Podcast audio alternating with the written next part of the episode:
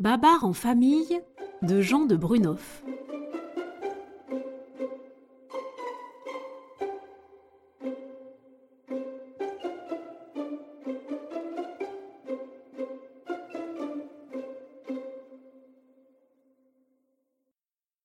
Ô toi, vieil ami, compagnon des bons et des mauvais jours, dit un matin Babar à Cornélius, écoute la nouvelle qui fait ma joie. Céleste, ma femme, vient de m'annoncer que nous aurons bientôt un enfant. Prends sur ce tabouret ce chapeau neuf que je te donne. Emporte aussi le message que je viens d'écrire à mon peuple, et va le lire à tous les habitants de Célesteville.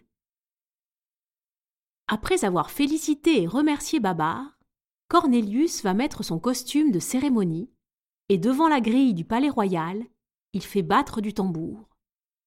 Puis lentement, il déroule le message de son roi, et ayant mis ses lunettes, le lit à haute voix. Accourus en grand nombre, les éléphants écoutent respectueusement.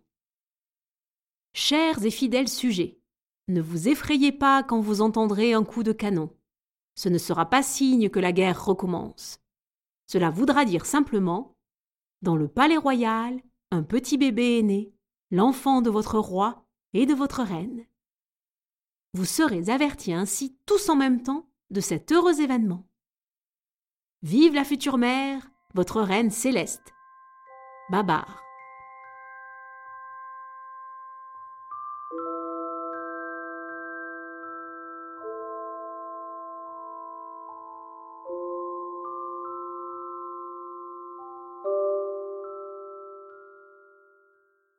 Maintenant, Babar essaie de lire, mais sa pensée est ailleurs. Il essaie d'écrire, mais sa pensée est ailleurs. Il pense à sa femme et au petit bébé qui va naître. Sera-t-il beau et fort? Que c'est long d'attendre ce que l'on désire. Céleste lui conseille de faire une promenade à bicyclette pour changer ses idées. Babar y consent.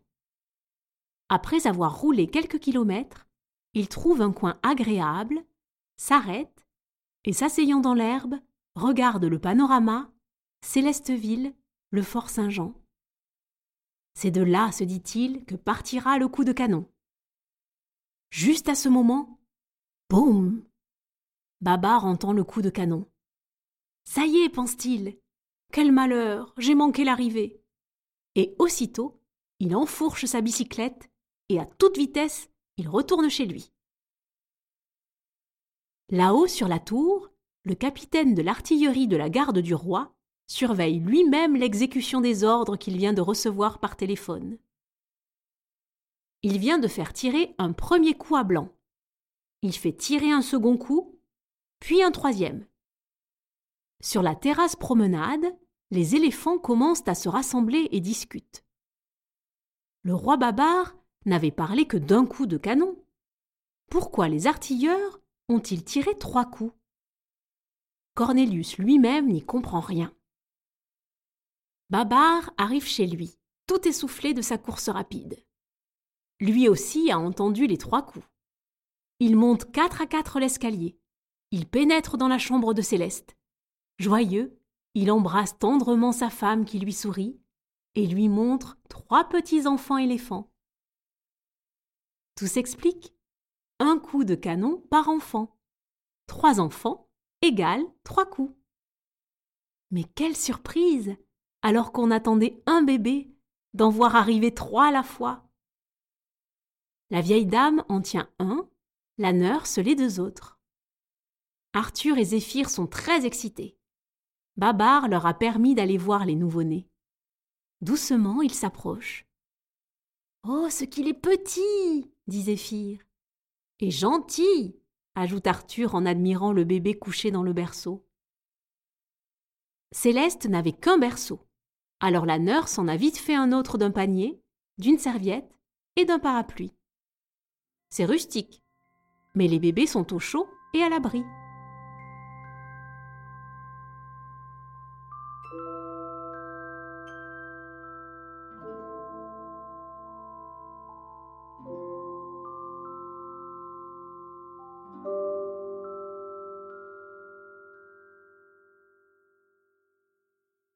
Les bébés sont maintenant installés au jardin et dorment dans une grande voiture. Babar et Céleste sont félicités par leurs amis. Presque tous apportent un cadeau. Poutifour et sa femme des fruits de leur verger, les poules quelques œufs, le jardinier des fleurs, les pâtissiers donnent un grand gâteau, Cornelius trois hochets d'argent. Babar et Céleste ont dû trouver trois noms pour leur bébé. Avant la naissance, ils avaient cherché ensemble. Pomme, Pat ou Pierre? Jules, Jean ou Jacques? Alexandre? Émile? Baptiste? Alexandre n'est pas mal. Mais si c'est une fille? Juliette Virginie ou? Il faut maintenant prendre une décision pour les noms, dit Céleste à Babar. J'aimerais que notre fille s'appelle Flore. Et moi, dit Babar, pour les deux garçons, je pense que nous pourrions choisir Pomme et Alexandre. Après avoir répété Pomme, Flore et Alexandre, d'un commun accord, Babar et Céleste déclarent C'est parfait, gardons ces noms. Chaque semaine, le docteur Capoulos pèse les bébés sur sa grande balance. Un jour, il dit à Céleste Ô ma reine, les petits n'augmentent plus assez.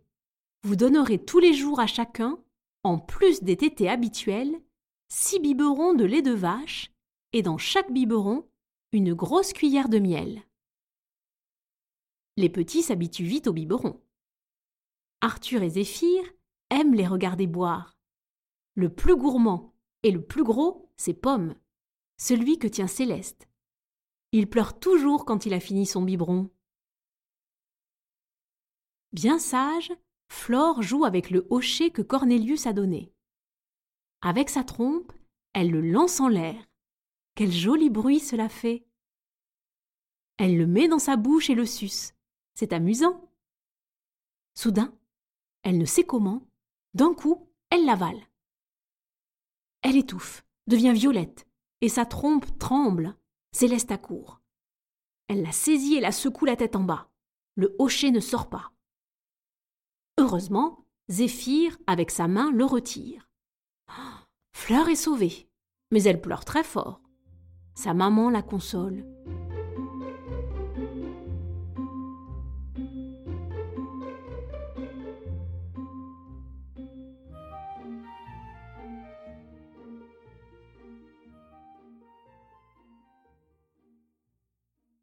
Maintenant, les enfants commencent à jouer dans leur grande chambre claire. Souvent, Babar vient s'amuser avec eux. Aujourd'hui, il a assis Pomme sur sa trompe et le fait monter et descendre. C'est le jeu de Hop la trompe. Au bout de ses défenses, Cornelius a installé une balançoire. Doucement, Arthur pousse Alexandre. Les garçons ont su marcher avant leur sœur. Mais Flore apprendra vite. Déjà, elle se lance toute seule. Quand les enfants sont habillés, la nurse les emmène à la promenade dans leur grande voiture. Ils sont encore trop petits pour marcher longtemps. Un jour, la nurse dit à Arthur Il fait plus froid que je ne pensais. La maison n'est pas loin. J'aurai vite fait de chercher des tricots pour que les bébés ne s'enrhument pas. Veux-tu les garder jusqu'à mon retour? Tout fier, Arthur pousse la voiture. Vingt mètres en avant, vingt mètres en arrière. Il fait bien attention. Il évite les cailloux. Tout à coup, il entend les soldats, lâche la poignée et se retourne pour les regarder. La route est un peu en pente à cet endroit. Doucement, la voiture se met à rouler toute seule. Pomme, Flore et Alexandre trouvent cela drôle et rient.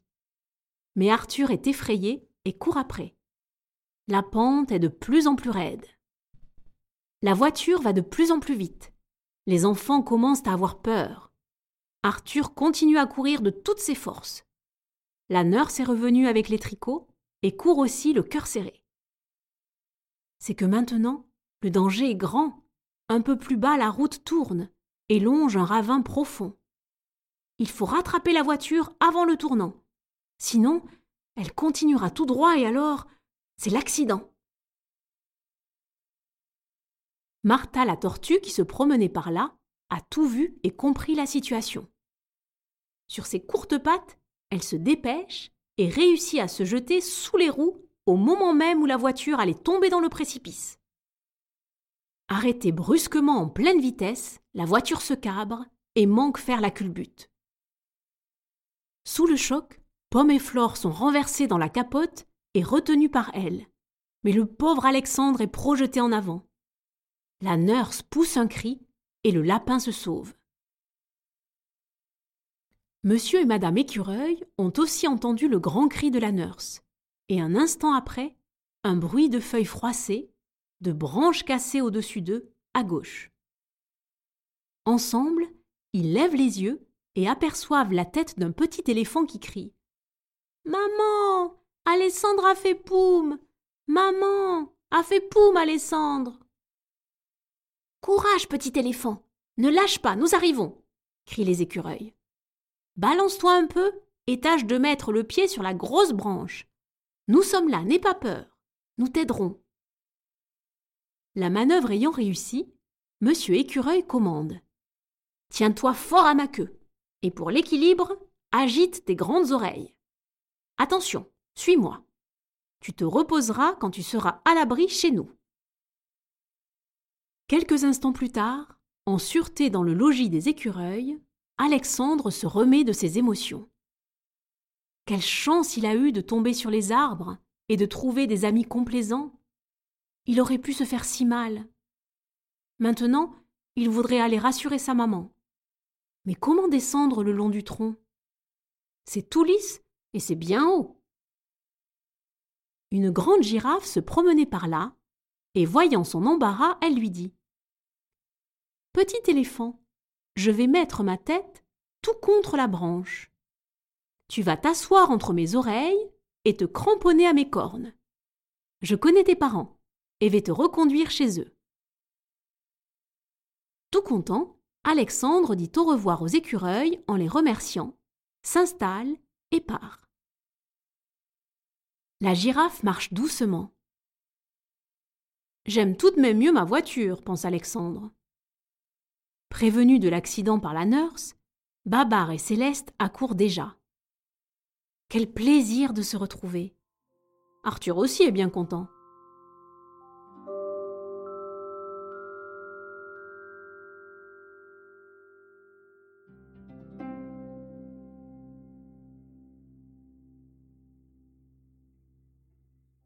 Quelques mois plus tard, Babar décide de faire un pique-nique. Il fait beau, la famille est joyeuse. Cornelius a chaud, mais suit avec entrain. Affamé, fatigué, c'est avec satisfaction qu'ils font un délicieux déjeuner.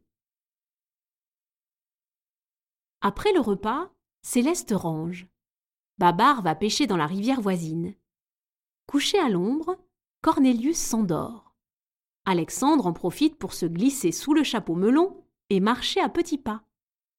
Quelle drôle de tortue dit Pomme. En jouant, ils sont arrivés au bord de la rivière. Et alors Alexandre a une autre idée.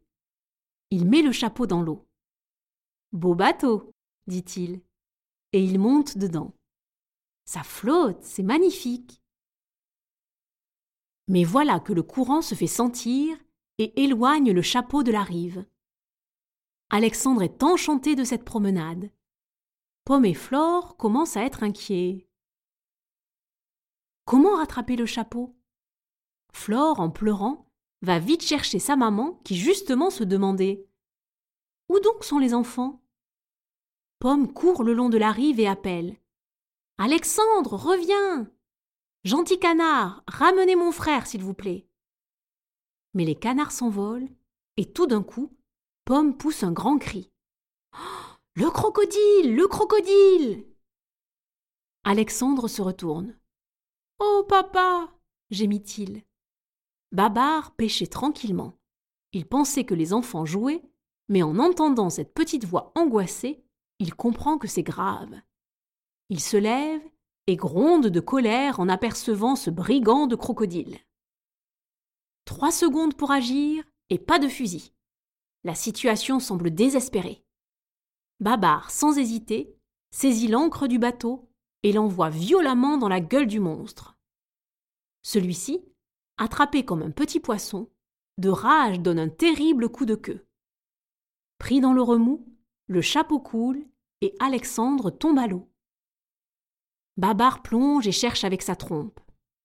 Il sent quelque chose. Joie, c'est l'oreille d'Alexandre.